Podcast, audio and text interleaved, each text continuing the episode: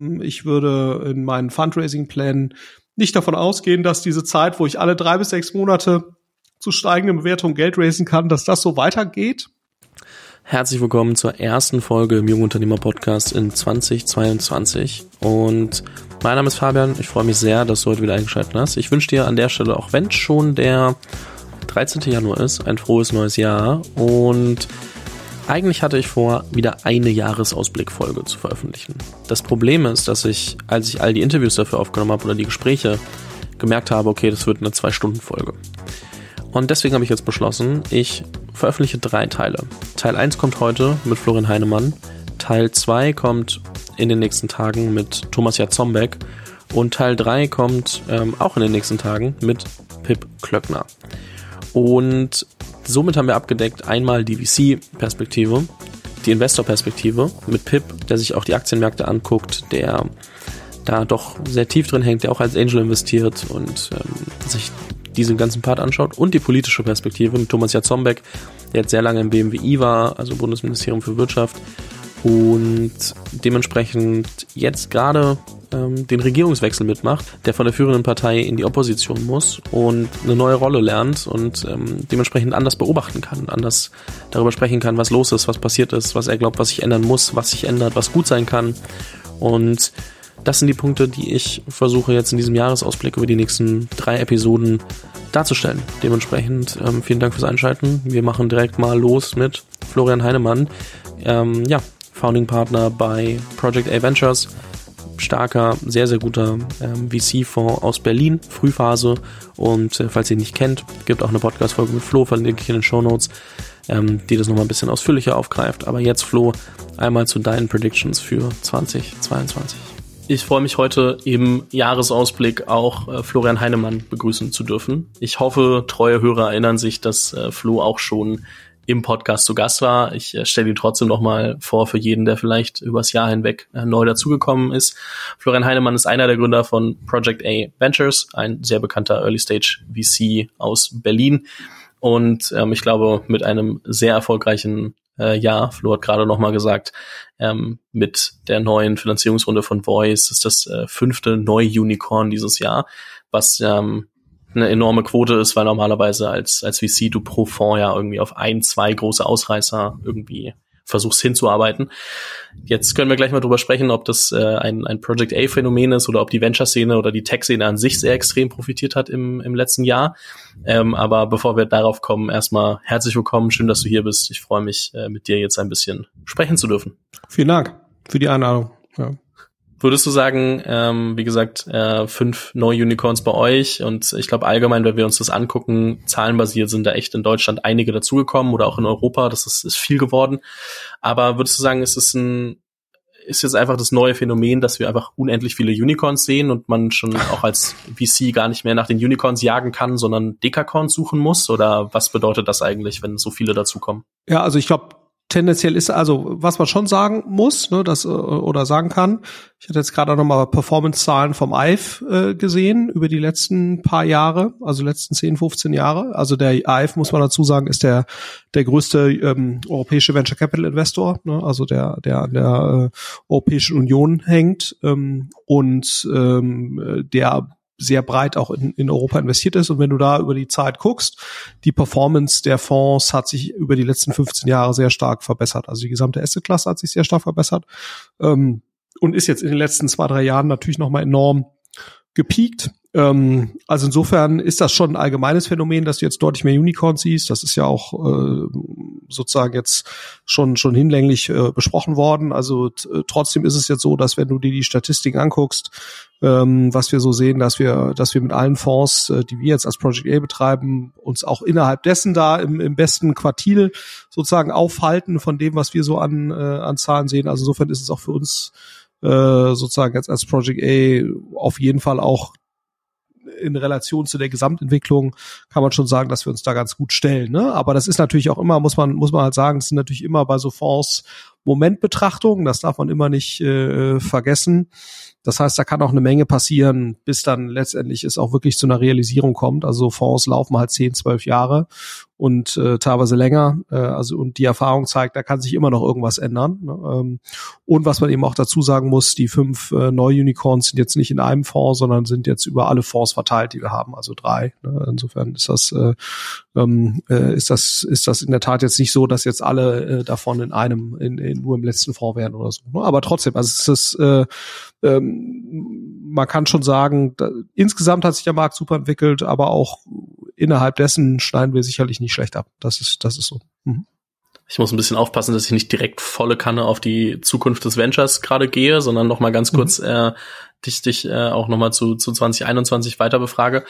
Ähm, mit welchem Gefühl blickst du so ein bisschen zurück auf das Jahr? Also ich meine, wir hatten 2020, das war absolut kurios und ähm, mhm. dann hatten wir alle irgendwie die Erwartung, wie 2021 werden könnte. Und ähm, jetzt, wenn du so zurückschaust und dir da nochmal drüber nachdenkst, mit welchem Gefühl blickst du zurück? Ja, also ich glaube, ähm, man hat ja so ein bisschen gehofft und und äh, gedacht, jetzt ist Corona überwunden. Ne? Also als dann der Sommer irgendwie besser aussah und so, und jetzt werden wir gerade alle ja alles Bessere belehrt. Äh, also das das Phänomen äh, Corona wird wird uns noch äh, begleiten, auf jeden Fall in 2022 und und äh, ja, man muss mal gucken, ob noch darüber hinaus in welchem Umfang. Also das darüber hinaus, glaube ich, ist klar. Die Frage ist nur, in welchem Umfang und inwieweit hat man das unter Kontrolle. Und ich glaube, das kann jetzt keiner seriös äh, beantworten. Ähm, ich glaube, was man, was man schon äh, sagen kann, äh, dass sozusagen dieses, dieser, dieser Entwicklungssprung, den wir in 2022, in 2020 gesehen haben, also zu einer deutlich stärkeren Online-Nutzung, deutlich stärkeren E-Commerce-Nutzung und so weiter, dass sich das schon ein Stück weit äh, verstetigt hat. Ne? Also es gab nicht wieder einen, einen Rückfall auf, auf die Vor-Corona-Niveaus in der Nutzung, ob es jetzt Lebensmittelbestellung ist oder, oder sozusagen äh, die Nutzung von Zoom-Calls und so weiter. Das ist jetzt nicht, auch im Sommer nicht wieder äh, sozusagen auf das alte Niveau zurückgekommen, sondern du hast schon dauerhafte Verhaltensänderungen ähm, gesehen. Du hast jetzt nicht dieses kontinuierliche weitere Wachstum. Ne? Deswegen darunter haben auch ähm, äh, schon der Breite auch sehr stark auch zum Beispiel die E-Commerce-Aktien äh, gelitten, die ja sehr stark gewonnen hatten, äh, als man dann die erste Corona-Unsicherheit überwunden hatte und dann gemerkt hat, Wahnsinn, das hat eine echte Verhaltensänderung in Gang gesetzt. Ähm, also das setzt sich jetzt nicht sofort, aber wir bleiben auch auf dem Niveau und entwickeln uns wahrscheinlich jetzt so weiter. Ähm, ja, also insofern, es war, äh, ich denke mal, das ist schon ein sehr entscheidendes Jahr gewesen, auch für für VC, weil einfach auch sozusagen die Art und Weise, wie wir investieren, hat sich sehr geändert. Ne? Also wir investieren ähm, die Prozesse laufen deutlich schneller. Äh, sozusagen dieser Trend, dass ähm, globale Investoren, insbesondere aus den USA, auch hier in Europa investieren, das hat sich deutlich äh, verstetigt. Ähm, dass wir Investments per Zoom tätigen, äh, ohne Leute auch mal physisch gesehen zu haben, das hat sich äh, letztendlich so, so weiter materialisiert. Ne? Die Reiseaktivität ähm, zumindest jetzt mal im, im VC-Bereich, ähm, wird wahrscheinlich auch dauerhaft deutlich unter dem Niveau bleiben, was wir vorher hatten. Ne? Ich, was wir ja auch schon sehen, dass sich sozusagen die Art, wie wir arbeiten, wahrscheinlich dauerhaft äh, verändert hat. Ähm, also mit mehr Homeoffice, sich mehr überlegt, wie kann man sozusagen kreative, äh, die Zeit, die man zusammen hat, wirklich äh, kreativ äh, nutzen und, und sozusagen die Abarbeitung von Themen dann eher ins Homeoffice zu verlagern. Also ich glaube, da gibt es schon eine, eine Reihe von, von Themen, wo man sieht, das hat sich, hat sich sehr stark verstetigt.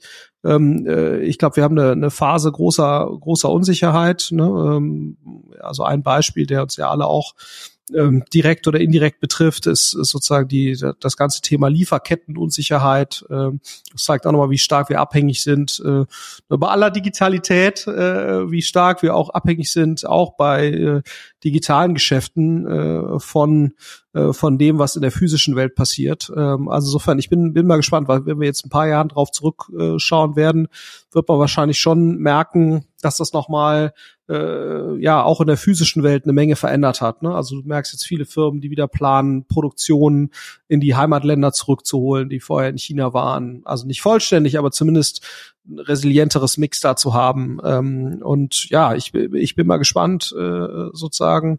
Äh, du hast ja auch viele Krisenanzeichen äh, gesehen, ne? also la langsam steigende Zinsen, du hast eine steigende Inflation.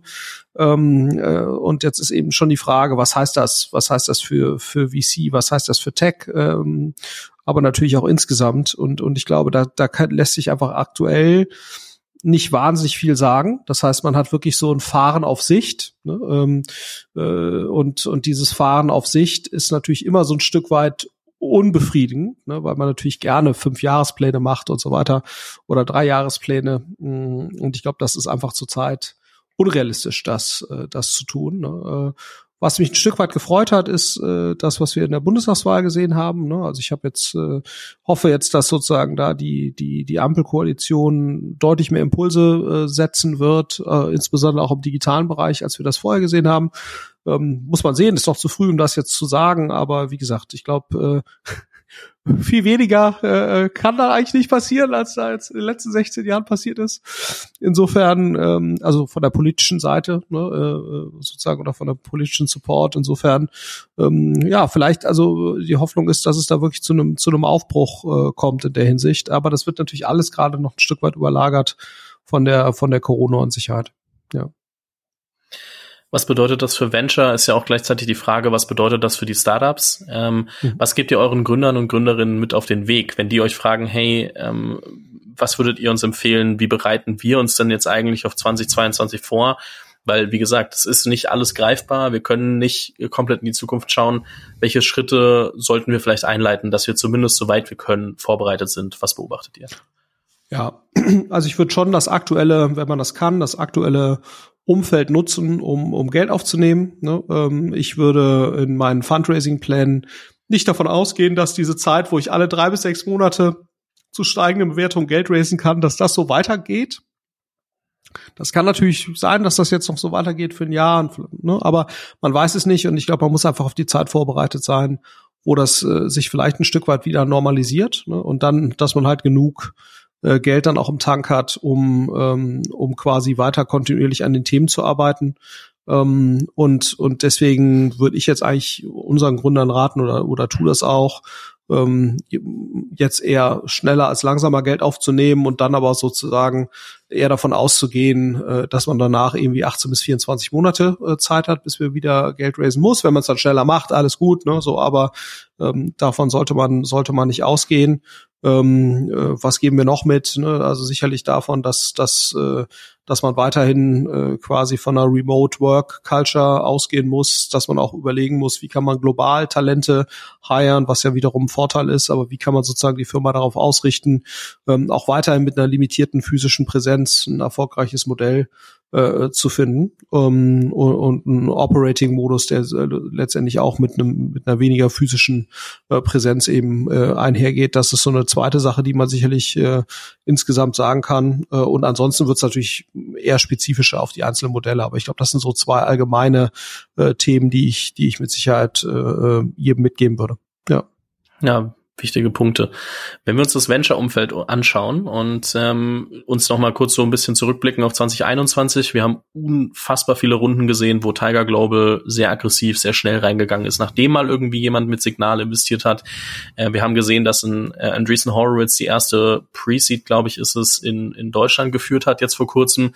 Ähm, wir sehen, da verändert sich das Umfeld ein bisschen und ähm, du hast auch gesagt, dass sich eure Art zu investieren stark verändert ähm, im Sinne von einmal die Prozesse, ähm, aber auch wahrscheinlich, wie ihr euch Ventures anguckt, ähm, wie schnell ihr Entscheidungen trefft, ob ihr, also wie, de, also wie dezentralisiert oder, oder global ihr euch die Ventures anguckt.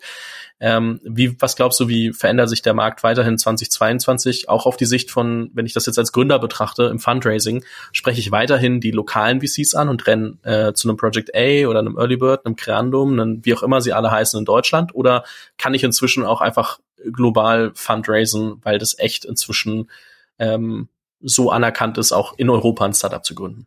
Ja, also ich glaube, ich kann auf jeden Fall deutlich globaler fundraisen, als ich das vor drei, vier, fünf Jahren konnte. Ne? Also vor allen Dingen, weil es eben ähm, jetzt schon sehr breit anerkannt ist. Andreessen war ja eher zurückhaltend, ne? und das hat sich jetzt auch langsam entwickelt, ähm, dass die, dass die eben auch jetzt offener sind. Ähm, äh, sagen wir so in der in der früheren Phase äh, würde ich sagen, dominieren schon noch die lokaleren Spieler. Das ist das ist schon so. Also früher Pre-Seed, Seed. Äh, und dann in der Series A kippt das, kippt das so langsam. Ne? So und ähm, aber klar, ne, wenn ich jetzt zu den Top 10% heißesten Startup gehöre oder Top 5, dann, dann steht mir sicherlich da die globa globale Welt ein Stück weit offen äh, für alles, was sozusagen gefühlt dahinter ist. Und ich glaube, das ist auch, das darf man immer nicht vergessen. Ähm, äh, das ist ja auch eine sehr stark, gerade in der frühen Phase, was jetzt wirklich substanziell gut oder schlecht ist, das materialisiert sich ja häufig auch erst nach hinten raus. Ne? So und und man, es ist natürlich schon so, dass ähm, die amerikanischen Investoren sehr stark auf bestimmte Themen gehen, die eine gewisse Sexiness haben. Ähm, so und äh, solchen Gründern steht das offen. Das heißt jetzt nicht, dass das allen Gründern offen steht und das ist auch jetzt nicht unbedingt schlimm. Ne? Trotzdem hat sich sozusagen das Angebot auch sozusagen für Gründer jenseits sozusagen der Top 10 Prozent äh, äh, Hottest Properties äh, dramatisch verbessert äh, im, Ver im Verhältnis zu der Zeit äh, vor fünf, sechs, sieben, acht Jahren. Also insofern auch, auch alles gut, aber ich glaube, man darf immer nicht vergessen, das, was man so liest, die Tiger Globals und so weiter, ist natürlich immer noch ein relativ enges Marktsegment, wo sich das abspielt. Aber für die, für dieses Marktsegment hat sich, äh, hat sich sehr, sehr viel äh, geändert. Und äh, es ist immer noch so, dass sozusagen die amerikanischen Investoren schon wahrnehmen, dass sie das, was sie hier an Substanz bekommen, im Verhältnis zur Bewertung, die sie bezahlen müssen, attraktiv ist. Ne? Und dass auch die Gründer äh, mittlerweile eben deutlich stärker verstanden haben, wie dieses Spiel funktioniert hier in, in, in Europa. Ähm, also sind wir jetzt schon auf dem Attraktivitätslevel sozusagen, wie, wie das in den USA wahrgenommen wird oder sozusagen das pro, wahrgenommene Professionalitätslevel wahrscheinlich nein aber sozusagen Relation, Valuation und Substanz äh, äh, stehen wir wahrscheinlich jetzt sehr, sehr gut äh, relativ gesehen da und, und ich sehe auch nicht, dass sich das jetzt ändern wird. Ne?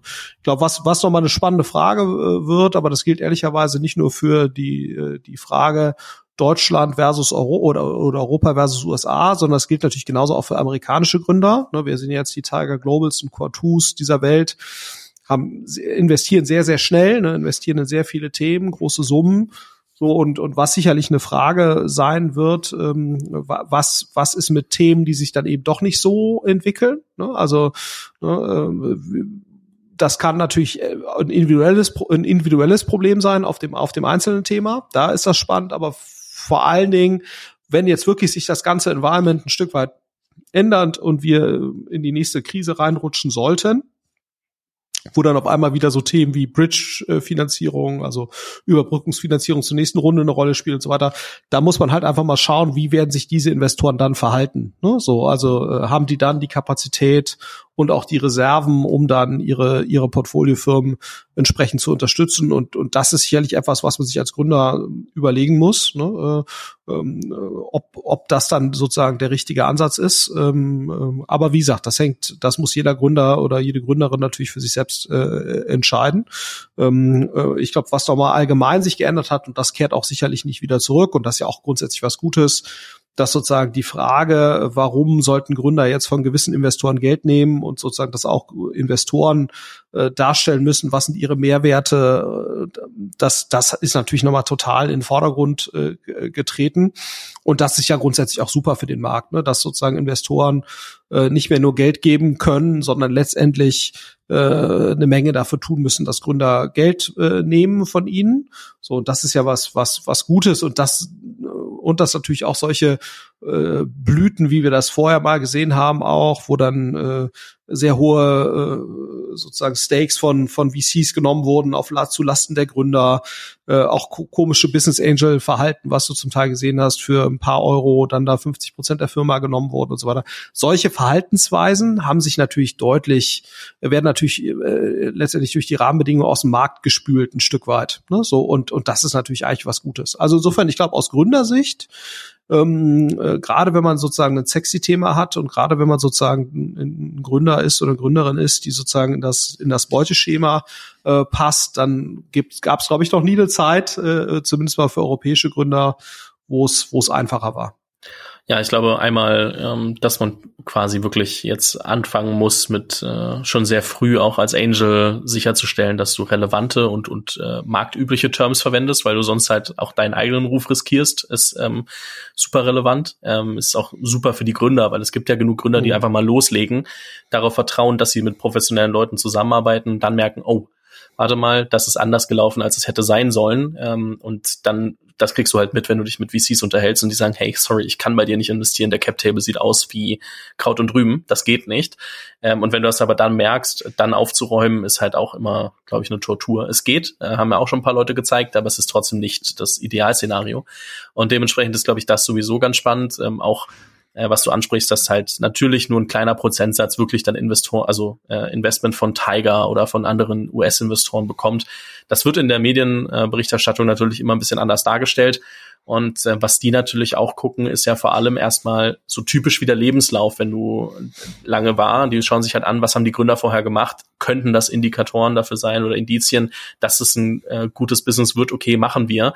Und ähm, da vergisst du natürlich das Longtail, wo ja auch oft immer wieder sehr spannende Gründungen draus entstehen. Ich würde jetzt auch mal behaupten, dass nicht nur die Leute oder die Gründer mit den perfektesten Lebensläufen bei euch jetzt irgendwie die Ausreißer-Unternehmen äh, gebaut haben. Und ähm, nee, ich glaube, absolut. das darf man dann auch nicht vergessen müssen und äh, muss man auch immer wieder ergänzen, um auch jeden zu motivieren und äh, zu sagen, hey, mach dein Ding. Äh, nur weil du jetzt vielleicht nicht in Harvard studiert hast oder der erste Mitarbeiter in irgendeinem Unicorn warst, heißt es nicht, dass du kein Geld bekommst. Und ich glaube, das muss man einfach immer wieder dazu sagen. Absolut, genau. Und das äh, und äh, ja, ist natürlich so ein bisschen, da wird ein Idealbild gezeichnet ne, von dass da alles zusammenpasst, aber ne, du siehst ja gerade an so Sachen wie Shopify oder so, das ist, es waren keine Raster drin, die haben von niemandem Venture Capital angenommen, eine Zeit lang haben das aus der Garage vom Schwiegerpapa gemacht, so und heute ist es ein 100 Milliarden Plus Unternehmen, ne, so insofern und das gibt's halt immer, immer, immer wieder. Und du hast völlig recht, das muss man halt, äh, darf man, darf man nicht oft genug äh, sozusagen oder kann man gar nicht oft genug betonen,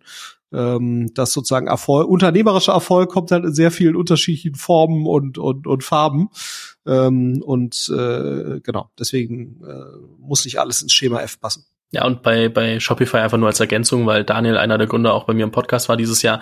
Äh, Daniel zum Beispiel, der, der zweite deutsche Gründer, ist dann halt einfach mal nach Kanada gezogen, weil die sich noch aus dem Studium und der kind äh, Schulzeit kannten und einfach Kindheitsfreunde waren.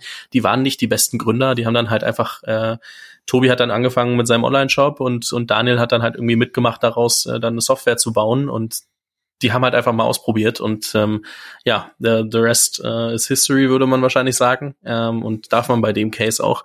Äh, das ist ja schon, schon sehr verrückt. Und ich glaube, solche Beispielcases, äh, und da gibt's ja mehrere von, ähm, das ist jetzt wahrscheinlich der prominenteste, den man gerne in Deutschland hätte, äh, auch wenn sie sich wahrscheinlich mehr als kan kanadisches Unternehmen sehen. Ähm, dementsprechend äh, wichtiger Punkt. Ähm, lass uns mal ganz kurz auf, äh, auf Hype-Themen, weil wir da so ein bisschen drüber gesprochen haben oder du so ein bisschen angerissen hast. Es gibt ein paar Themen, die kriegen gerade, glaube ich, äh, von vielen Leuten einfach Geld. Ähm, Im letzten Jahr war ja viel Quick Commerce ähm, ein, ein Riesenthema. Ähm, also ich glaube, da gibt's äh, doch doch äh, einige Startups, die da im letzten Jahr noch dazu sind, auch jetzt die letzten Wochen.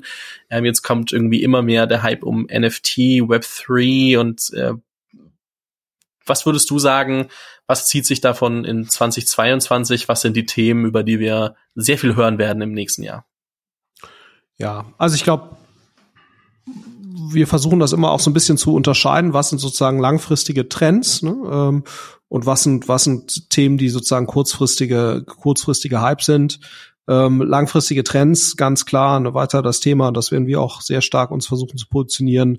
Äh, Developer-Tools, ne, Tools, um, um Digitalisierung zu supporten, ähm, äh, weil dann natürlich weiterhin eine Riesenverschiebung ist äh, oder eine, eine weitere Digitalisierung der Wertschöpfungsketten sich vollzieht.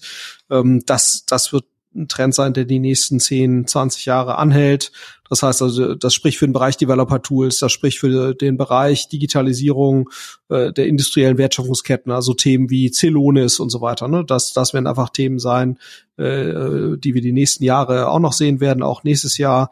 Nur solche Themen wie Quick Commerce, äh, klar, das ist jetzt ein, ein, ein großer Hype und das ist auch sicherlich ein gutes, ein gutes Modell, aber da wird natürlich die Frage, ist, ob das jetzt funktioniert oder nicht, ist weniger eine technologische aus meiner Sicht, sondern ist halt sehr stark eine ähm, eine, äh, eine, die sich der physischen Welt beantworten wird, nämlich bist du halt in der Lage, äh, äh perspektivisch äh, eine ausreichende Anzahl von Stops äh, zu, zu gewährleisten pro Zeiteinheit, um quasi äh, den, den, äh, den Mindestlohn äh, ausreichend zu refinanzieren, der da den Fahrern bezahlt wird oder ein bisschen über Mindestlohn. Ne? Und, und äh, sicherlich auch die Frage, inwieweit ähm, äh, äh, sind diese Modelle skalierbar, ne? weil du hast natürlich eine Reihe von Modellen, Flaschenpost, Flink, Gorillas, wollt, die alle quasi auf den gleichen Arbeitsmarktpool letztendlich äh, gehen, äh, der halt nur bedingt oder begrenzt skalierbar ist. Und da ist natürlich schon die Frage, inwieweit äh, lassen sich diese Modelle äh, weiter äh, skalieren bei eigentlich einem jetzt ja schon sehr, sehr angespannten Arbeitsmarkt auch für diese, für diese Arbeitskräfte.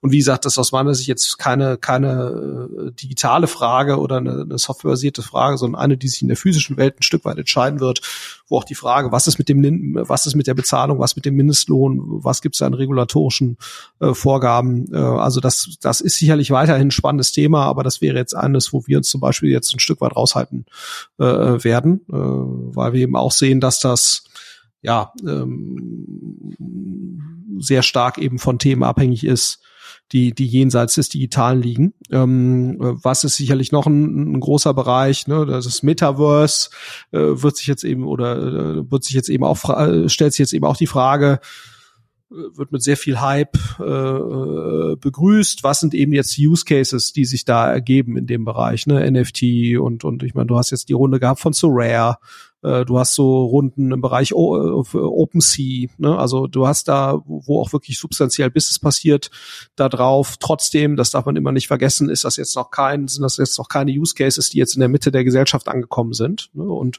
und ich glaube, das ist jetzt eben die genau die Frage passiert das jetzt die nächsten zwei, drei, vier Jahre. Ne? Ähm, und äh, so ein Sorare hat da sicherlich das Potenzial, weil es natürlich ein Thema ist, was sehr viele Menschen grundsätzlich jetzt mal emotional berührt.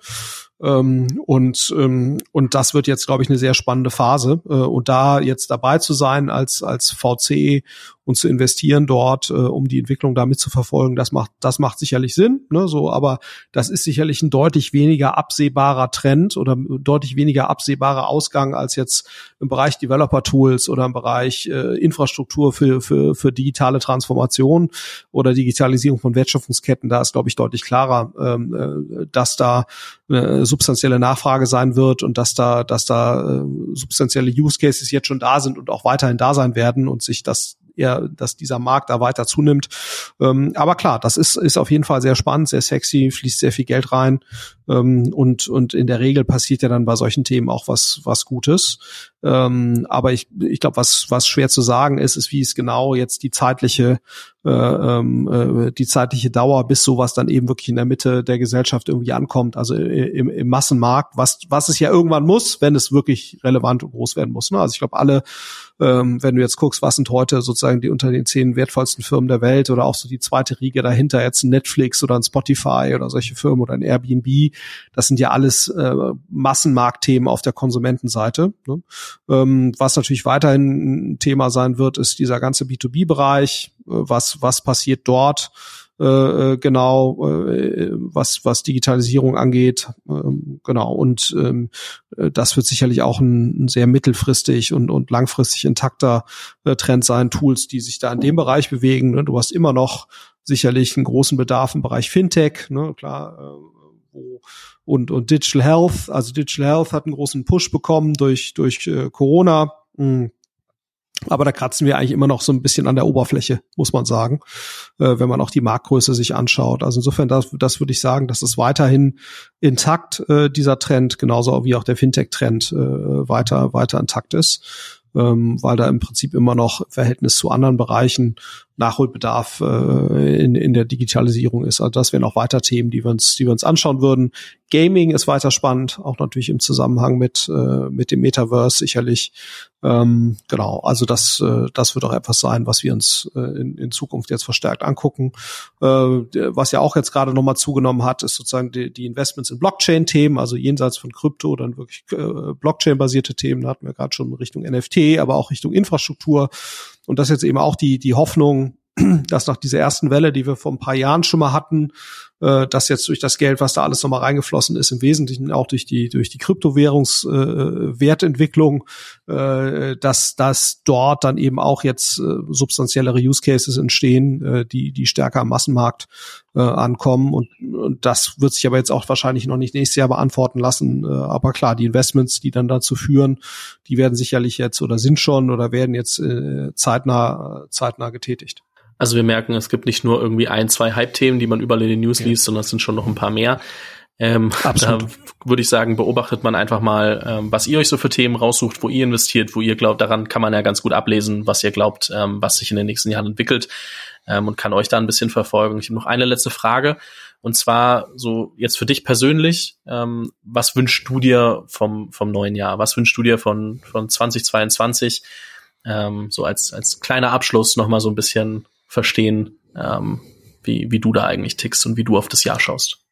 Ja, also ich glaube, ähm, äh, klar, das eine ist natürlich äh, wirklich äh, ein, ein nachhaltiges äh, Zurückgehen von, von Corona und der Effekte dessen. Das ist, glaube ich, äh, sehr offensichtlich. Das ist äh, das wäre das wäre toll, wenn man da einfach jetzt eine stärkere Sicherheit hätte für für äh, klar auch für die Kinder äh, ich habe selbst vier Kinder, da merkst du einfach, wie, wie sehr die das ein, beeinträchtigt. Aber natürlich auch Leute, die jetzt gerade ihr Studium machen und das, das Studium soll eigentlich die coolste Zeit des Lebens sein, so. Das hat jetzt gerade eigentlich damit nicht viel zu tun. Äh, und, und da würde ich mir sehr wünschen, dass das äh, letztendlich wieder ein, ein gewisses Maß an Normalität hat, auch natürlich Reisen die Welt entdecken und so weiter, die Themen, dass das wieder, dass das wieder stärker zurückkehrt, auch ohne äh, letztendlich die Gefahren, die damit einhergehen, das wäre, das, das würde ich mir sehr wünschen. Ähm, äh, und das und das nächste äh, ist sicherlich, dass, dass wir uns wirklich in der äh, von der von der Ampelkoalition, dass der Aufbruch irgendwie in in Deutschland steht, den den ja den wo, wo, wofür es sicherlich einen gewissen Anlass gibt, der der Hoffnung ja, dass sich das wirklich materialisiert äh, und dass es eben auch nicht zu stark überlagert wird von irgendwelchen Corona-Themen, sondern dass, äh, dass man eben stärker zukunftsgerichtete und, und auf fünf bis zehn Jahre gerichtete Themen äh, vorantreiben kann, auch politisch. Das wäre, das würde mich äh, sehr freuen. Ähm, genau, das werden wahrscheinlich so die, die wesentlichen Themen, ähm, um, auch zum Beispiel was digitale Bildung angeht, dass man jetzt wirklich die Chance nutzt und sagt, okay, was können wir da für Fortschritte machen, ähm, äh, die, die uns eben zu einer deutlich besseren und, und leistungsfähigeren und resilienteren Gesellschaft machen, ja, wenn das, wenn das äh, angegangen würde. Ähm, ja, und für mich persönlich äh, äh, vielleicht noch als letztes, äh, genau, ich denke, dass, äh, dass wir nochmal so ein Jahr haben werden wie jetzt. Dieses Jahr, ist, ist unwahrscheinlich, aber klar, wir, wir arbeiten an neuen, ähm, äh, sicherlich dann auch noch, noch mal an neuen Themen, neuen Produkten, die wir als Project A rausgeben äh, werden, also neue Investmentthemen und äh, das ist, äh, wir sind im zehnten Jahr unserer Existenz, ne? also insofern ist für uns natürlich auch ein, ein ganz cooles Jahr, äh, dass äh, unser Fundraising des nächsten Funds, dass das einen guten Abschluss findet und äh, dass wir dann so auch so langsam in Richtung Generationenübergang das vorbereiten. Ja, das ist auch mal für uns ein wichtiges Jahr. Ähm, äh, weil du als VC-Fonds halt auch mal gucken musst, wie, wie schaffst du quasi den Sprung raus aus so einer paar Leute, die sich gut kennen, investieren zusammen, äh, äh, Geschichte in eben eine richtige Institution. Ne? Und, und äh, das merkst du eigentlich so, das fängt eigentlich so nach fünf bis zehn Jahren, muss man eigentlich so diesen Schritt so langsam einleiten. Und das äh, hoffe ich, dass wir da einen guten Weg finden werden, der dann auch zum, zum Erfolg führt. Ich wünsche euch alles Gute. Ich äh, bin mir sicher, dass ich dich irgendwann noch mal verhaften werde, wenn ich darf. Ähm, jetzt ist aber erstmal an der Zeit, dir äh, noch eine gute Weihnachtszeit zu wünschen, mich zu bedanken für den Rotumschlag, einen guten Rutsch ins neue mhm. Jahr, auch wenn tatsächlich die Aufnahme erst äh, danach online kommt. Aber ähm, vielen lieben Dank, ähm, hat mir sehr viel Spaß gemacht und ähm, eine gute Zeit. Dir auch, Fabian. Mach's gut. Das war der VC-Jahresausblick für 2022. Falls dir die Folge gefallen hat, freue ich mich, wenn du den Podcast auf welchem Player auch immer abonnierst. Falls du auf Spotify oder Apple hörst, äh, darfst du natürlich auch gerne bewerten und dann bei Apple eine Rezension da lassen. Das würde mir helfen und ähm, vielleicht kannst du den Podcast ja auch noch an einen Freund oder eine Freundin weiterempfehlen. Das äh, hilft umso mehr. Vielen lieben Dank fürs Reinhören und ähm, bis demnächst mit der Folge mit Thomas Jatzombeck.